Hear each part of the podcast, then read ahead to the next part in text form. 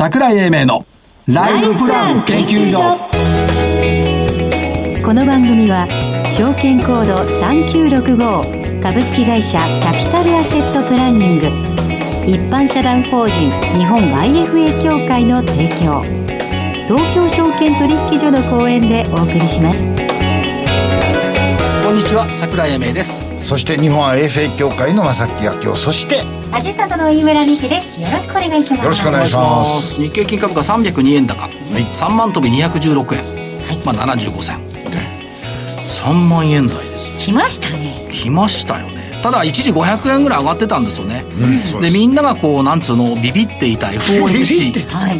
FOMC についてはまあゼロ金利が2023年まではい。続くっていうんで、まあ、あニューヨークも高かったということから買い物中心で大きになったということで、しかし面白いですよね、マーケットってね。えどうしたんですか？2023年までゼロ金利政策を続けるよって言った次に、です懸念しているのは、はい FRB の議長の任期って来年の2月だよね。ああそっちですかやめたらどうするそこまで心配するかみたいな。基本姿勢は変わらないでしょう、だからまあ、いろんなことをやっぱり言いたい人はいるんだよねっていうことと、ただまあ、お昼の間にね、その、今、日銀金融政策決定会合を開いてますけども、ね現状よりもその金利の許容幅を広げるっていうので、まあ、上昇容認、金利上昇容認ということから、やっぱりちょっと、お引けにかけてっていうか、まあ、引けっていうか5倍より下げた。はい。それでもですよ。私は言いたい。はい302円上がって、3万円台をキープしているということは、強い。と思いますよでしょ？しかもええトピックス8日続伸でしょ？はい2000ポイント台乗っかってきました。はい30年ぶりの高値水準。ですねということで、売買代金も3兆3544億円。うん三菱 UFJ は金利があ上がるかもしれないっていうんで5%上昇。トヨタが4%上がったってのはね、なんとも言えない。ここのところ結構そういうところが買われてますねということ。相場表を見るとということですよね。で、えっ、と、先週の戦いの結果をいきますと、はいはい。ゾウさん。はいまさきさん。あアデカ4401、2127円から2132円。素晴らしいねわずか5円とはいえ、丸。はい。年初来高値取りましたなんか主張する。主張するね。主張しますはいどうぞ 次どうぞババルミューダ6612、5960円から7380円。す素晴らしい二重丸丸。残念なのはクリーマ4017。4600等円から4385円だから×。はい。えー、レンティア、こういうレンティア7081、1652円から1785円丸。バイセル7685-2267、あ、2267円から2455円丸。はいそして原宿に棚卸しに行くアナップ。はい422円から429円丸。ということで、総合判断は×が1個あるんで、正木さんの勝ち。いやいやいや、これはね、バルミューダとすごいのにかね、ですかそれからあの、このクリーマーはい。あクリーマーは罰だったんだけど、この、あの、上昇幅、これから見るとやっぱりね、桜井さんの勝ちでいいんじゃないですか。追い先の短い人に花を譲る。ありがとうございます。残ってる時間の問題です。そういうことです。今月の銘柄どうぞ。はい、今月じゃない、あ今週でしょ今はい今週の銘柄。はいえーっと、UT グループ2146。えー、この間、あえーっと、中間決算、あ、中間決算じゃなくて、中経営計画についての社長のコメントを見てきまして、えーっと、シェアの拡大に、えー、をするために、えーかなり国内の企業お等を M&A しているというところと、地域の見直し、まあ、あーということで、えー政策が非常に、えー具体的になってきました。コロナ明けは期待できると思います。はい。以上。ちょっと待って、何だったっけ？えー、UT グループですよ。わかったわかった2146です。ところでさ、何の会社、いんだから何の会社か説明一回もしてないと思うんだしけど。てないです。あ、大手製造企業向けの人材派遣です。そうですよね。はい、そうです。なんかさ、分かったつもりになるじゃない？はいいや、これを言ったつもりでなんです何の会社だったってなかったよね。言ったつもりになってました。どうぞ。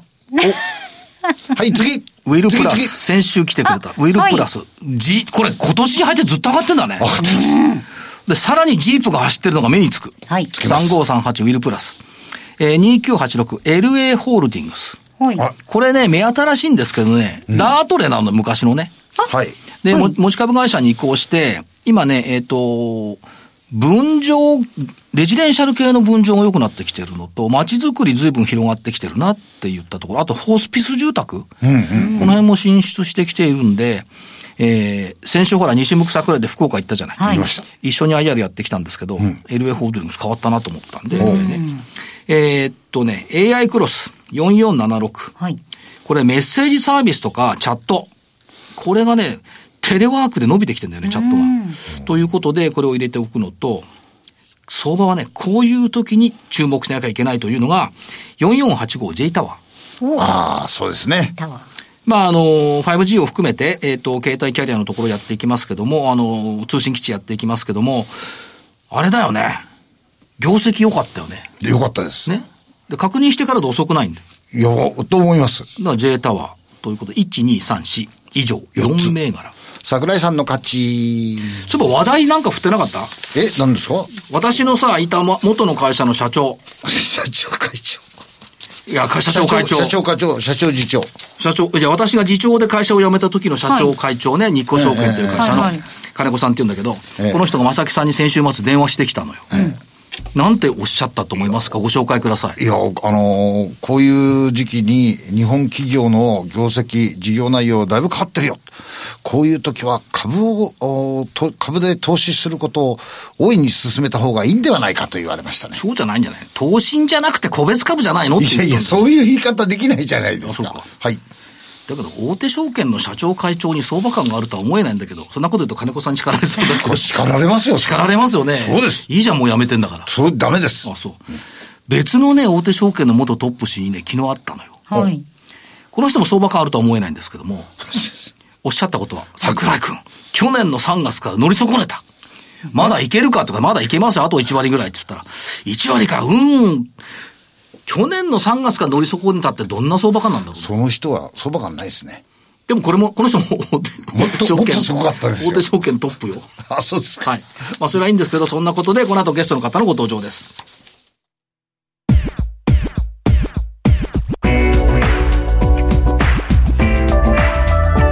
桜井英明のライフプラン研究所。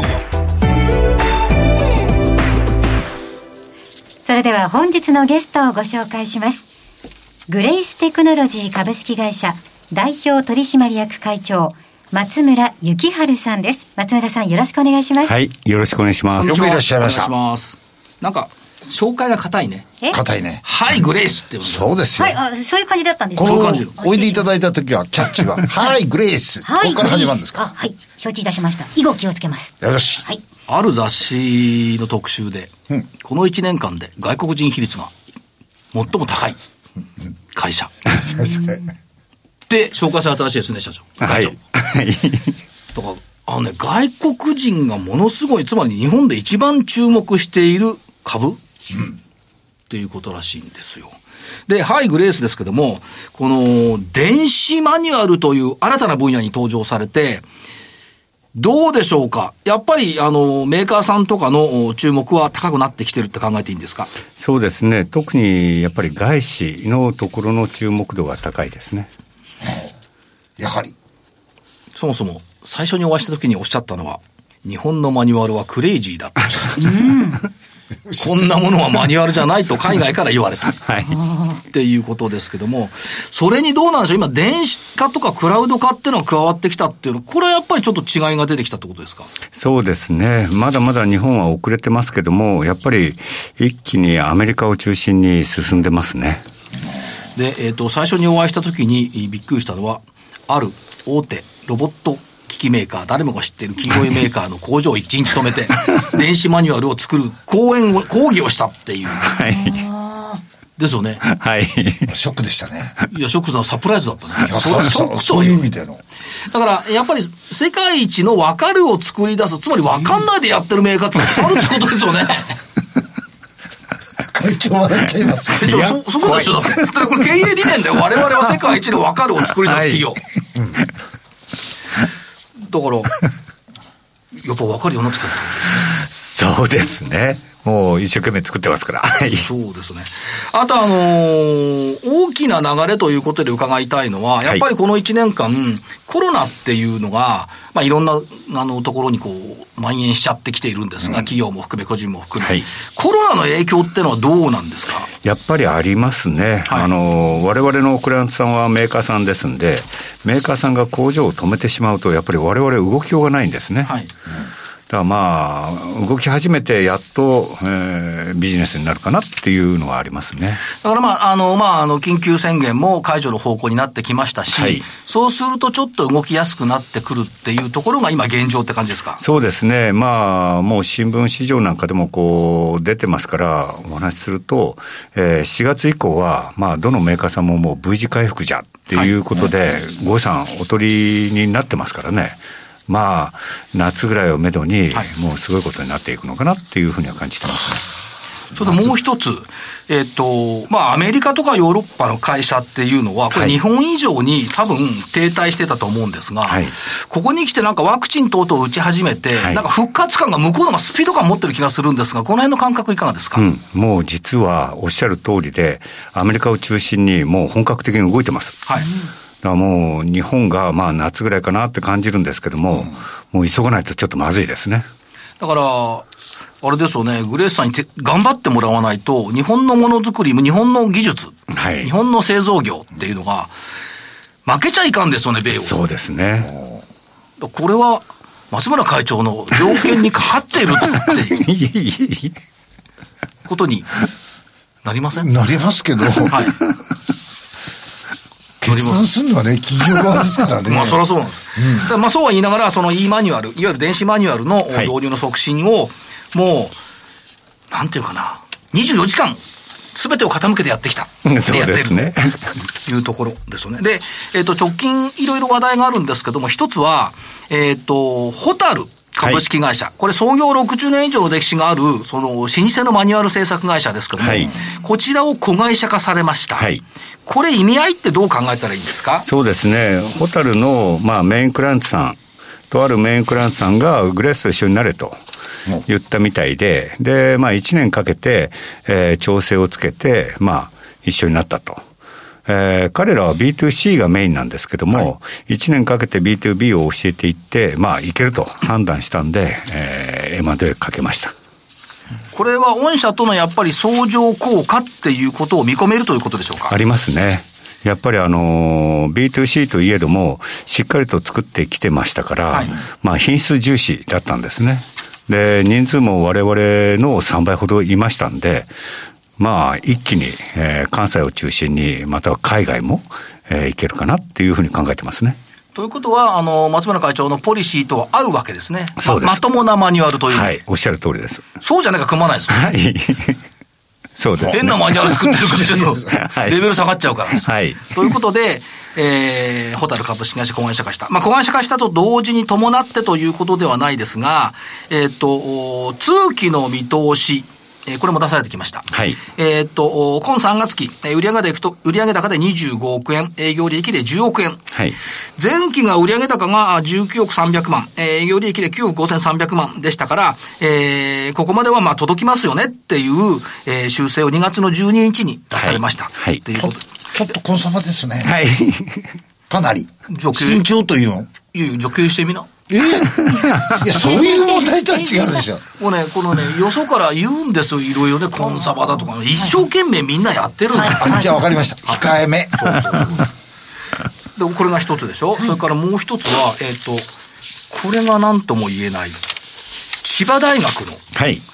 グレースマニュアル研究所。はい。国立大学法人千葉大学工学部の中に、これをお作りになられました。はい。これは意図したところはどんなところですか？そうですね、やっぱりあのメーカーさんから見たときに、われわれは出入り業者でしかありませんので、まあ、アカデミックなレポートが欲しかったんですね。はい、で、まあ、千葉大さんといろいろお話をしていたところ、もうかなりあの協力的でしたんで、一気にまあ共同研究のラボを作ろうと。で、現状のメーカーさん方のマニュアルを、まあ、千葉大の教授たちと一緒に、まあ、研究をすると。で、えー、レポートを上げていただくという流れになりますね。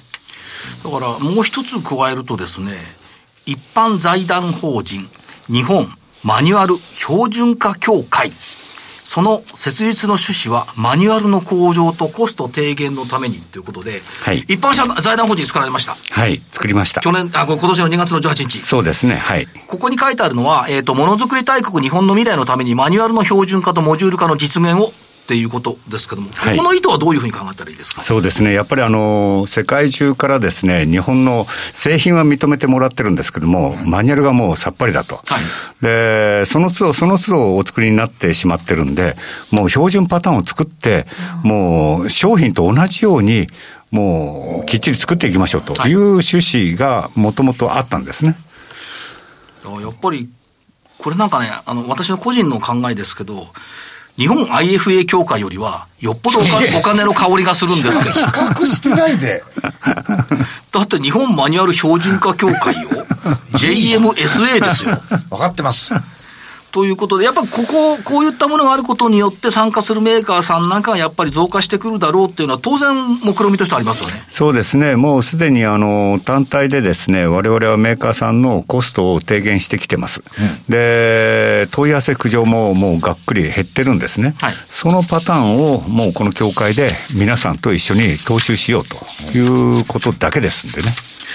そこの、そのコスト削減ということでちょっと伺いたいんですけれども、はい、あの、まあ、あるあの東海圏のメーカーさんなんかは、はい、マニュアル、電子マニュアルを入れてきたことだけによって、はい、コストがですよ、はい、72%下がったっちゅうんですよ。はい。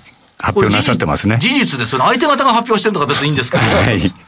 そうですね。ありがたい話。あの、グレースのコンサルを受けて、グレースの MMS を利用した結果、年間総コストが72%下がりましたということを正式に発表していただきましたんでね、ここからずいぶん変わってきましたね、各メーカーさんの動きは。そそうなんですけど、これ、会長もったいなくないですか？金額に直すと72、3億円になるわけですよ、コスト削減効果が。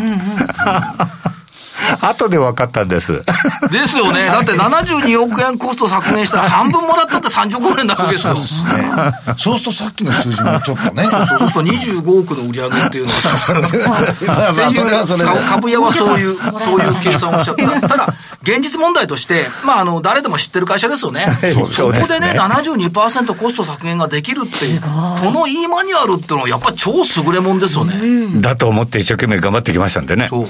だから、この日本マニュアル標準化協会もできたし、はい、千葉大学の中もできたし、はい、もう一つあるんですけど、はい、あのー、最近テレビコマーシャルあんまり拝見しなくなったんですね。はい。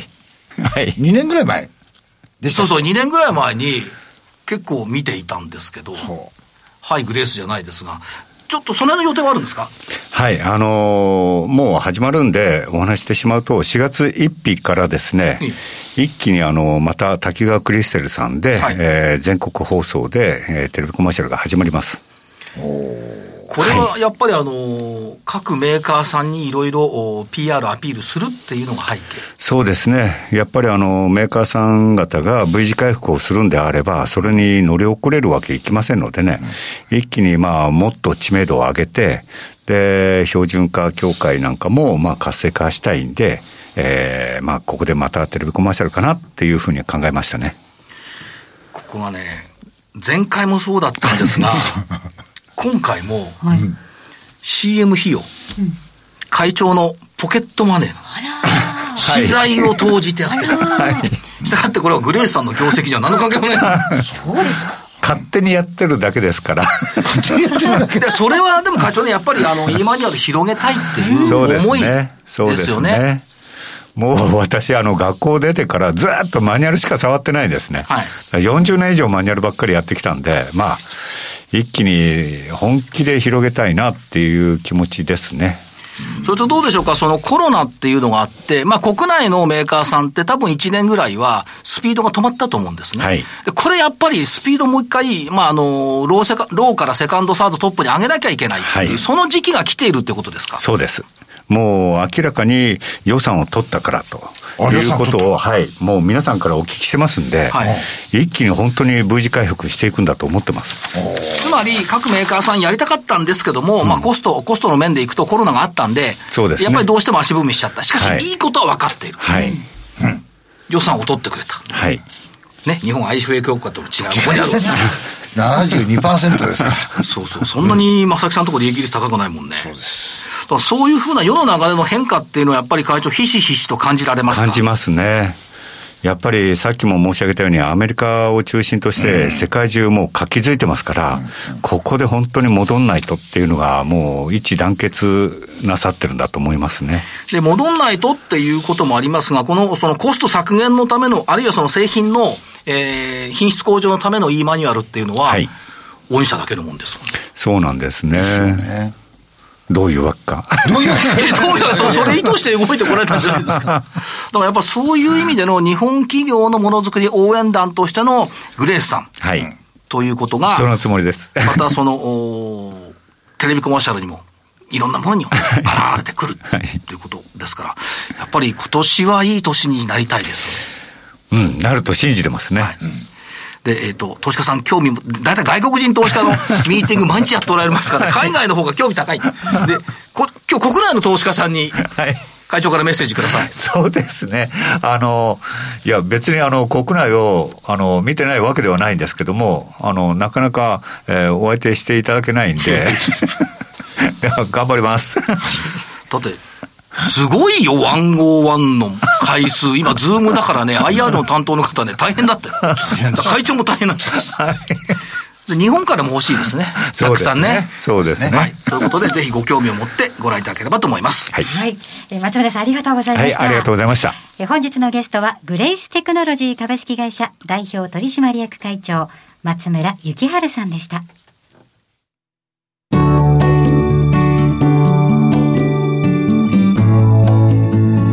今週のライフスイート。さ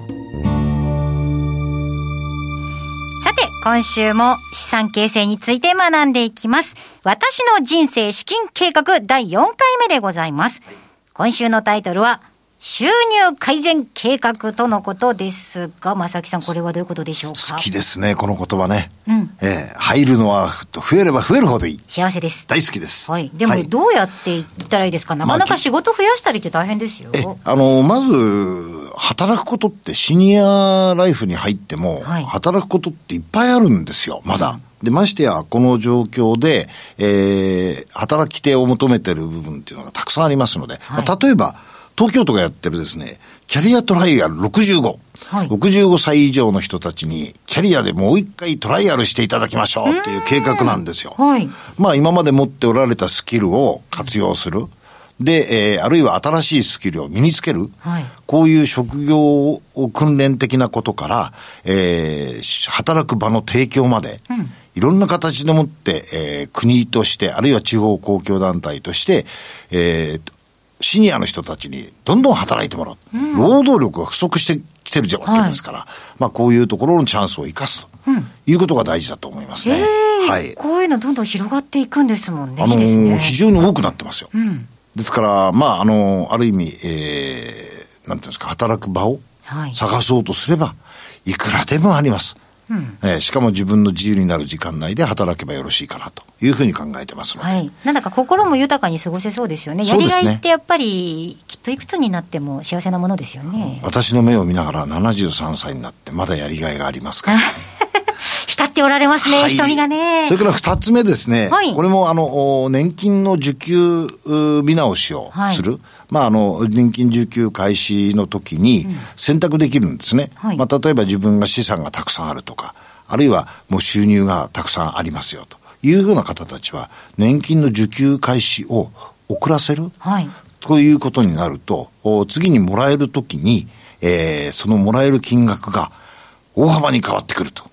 上乗せされてか？なり大幅ですよ。うん、これ、えー、8.4%から最高42%。うん、ええー、すごい増えるじゃないですか。ものすごく増える。はい、ですから、この制度をですね、できるだけご自分の、お生活スタイルに合わせて見直してみるということは、大事じゃないかなと思います。それこそあの先ほどの東京キャリアトライアルの話ですけど、はい、あの楽しくもうちょっと働きたいという方たちにとっては、収入があるわけですから、うん、そう遅らせられますよね。ですよね。うん、そうすると繰り延べることでもって、むしろその受給の金額いただける金額が増加するということになると思いますね。はい。はい。その他何かありますか？まあもう一つ大事なことは、えー、資産、うん、今ある資産を有効に、はい、えー、活用する。はい、要するに、お金に働いてもらう。ああ、なるほど、えー、そうですよね。ですよね。うん、ですから、あの、時間、あできた時間をですね、有効に活用して、そこでもっていろんな知識を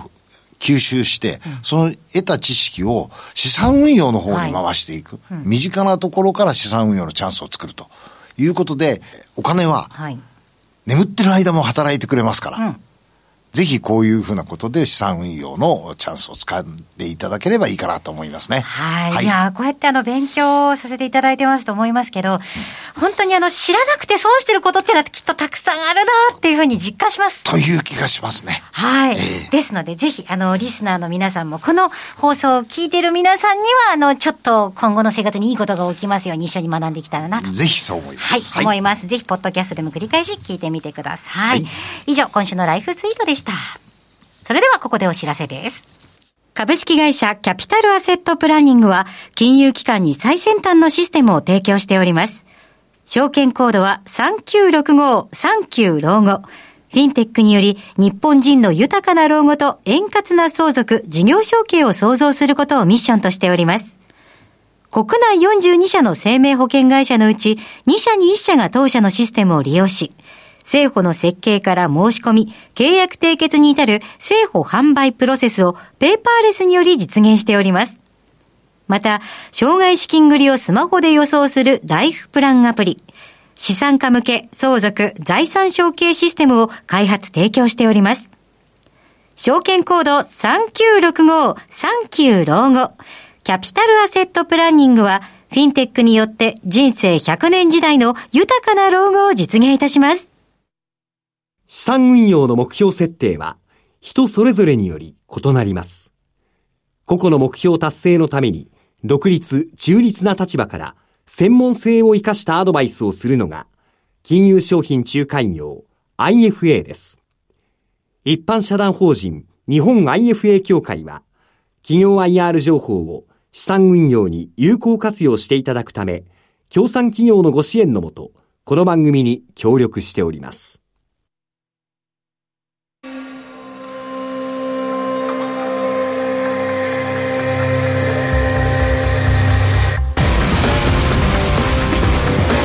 桜英明のライフプラン研究所この番組は証券コード3965株式会社キャピタルアセットプランニング一般社団法人日本 IFA 協会の提供東京証券取引所の講演でお送りしました。なお、この番組は投資その他の行動を勧誘するものではありません。投資にかかる最終決定はご自身の判断で行っていただきますようお願いいたします。いやー、いろいろ日本の未来に対してのお話がたくさん伺えてよかったですね。そうですね。第一走者、欧米。そうそう。ね。で、それを抜こうとして、銅メダルから金メダルに行こうとしてる日本企業。そうですね。ということですけど、さっき正木さんも言コンサバって言ってたけど。いや、控えめ。あ、そうそうそう。これやっぱ売上高の見桁っていうの見たいよね。見られるでしょう。ねもみじの頃とかね、えー、桜の頃わかんないけど。いやもみじは安いんじゃないですか。いや季節は移ろいだけどさ、えー、やっぱりそういうところをやっぱ外国人はそういうそういう目で見てるんだろうね。でしょうね。っていう感じがしますよね。まあ人様の会社のこと我々二人で何言ってもしょうがないんですけど。そうですね。ただまあ今日の会長のお話聞いてるとなんかスピードがすごい感じられました、ね、そうですね。変化。っていうこと。日本 IFA 協会との大きな違いを感じましたけども 明日あの札幌行ってきますんで先週は西向桜井今週は札幌向桜井でまた高いんじゃないかなと。お思いますよ。会社あ東京にいないと株高いんだよ。いやいいですね。本当に。ということでそろそろ時間です。桜英明と。えー、正木は京都飯村美樹でした。それでは来週この時間まで。ごきげんよう